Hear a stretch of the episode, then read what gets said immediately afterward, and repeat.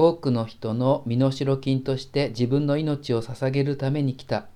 ついにイエス様はこの贖いの神秘を弟子たちに語ります。キリストの十字架像、どこの教会にも飾られていますが、それこそキリスト教が伝え続けていることを端的に示しています。貼り付けになって死んでいるイエス様のお姿を見て、そこに私たちは本当の命を生きるとは自分に死ぬということなのだ。その自己放棄の模範を見出すことができます。しかしそのこと、自己放棄、エゴイズムの脱却、そこに本当の命があるというこのことはあらゆる宗教が語っていることでもあります。一方で、この十字架につけられて死んでいるキリストが私たちの身代わりになって死んでくださった生贄である罪人である私たちの贖いとして身代金として本当は私たちが永久の死刑になるはずだったのに私たちの代わりにイエス様が死んでくださった。この身代金によって私たちが永久の死の牢獄から解放された。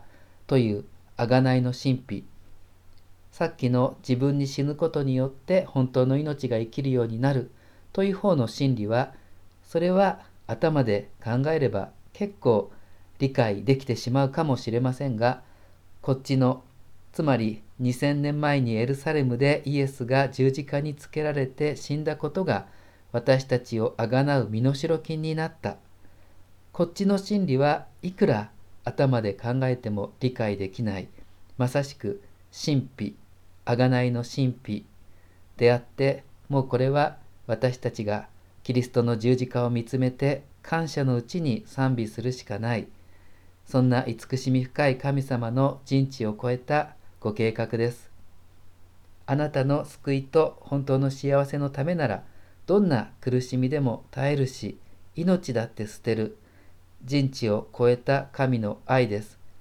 こんなに完全に愛すること人間にはできない。やっぱりイエス様神の子です。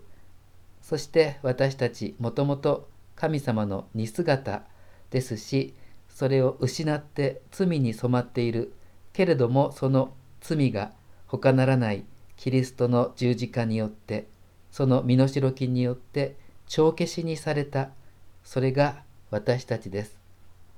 今日イエス様はヤコブとヨハネに私が飲む杯を飲み私が受ける洗礼を受けることができるかと問います2人はできますと答えました。私たちもできますって洗礼を受けました。もちろんこの2人と同じく私たちも全然そんなことできない、愛せない、神の心がわからない。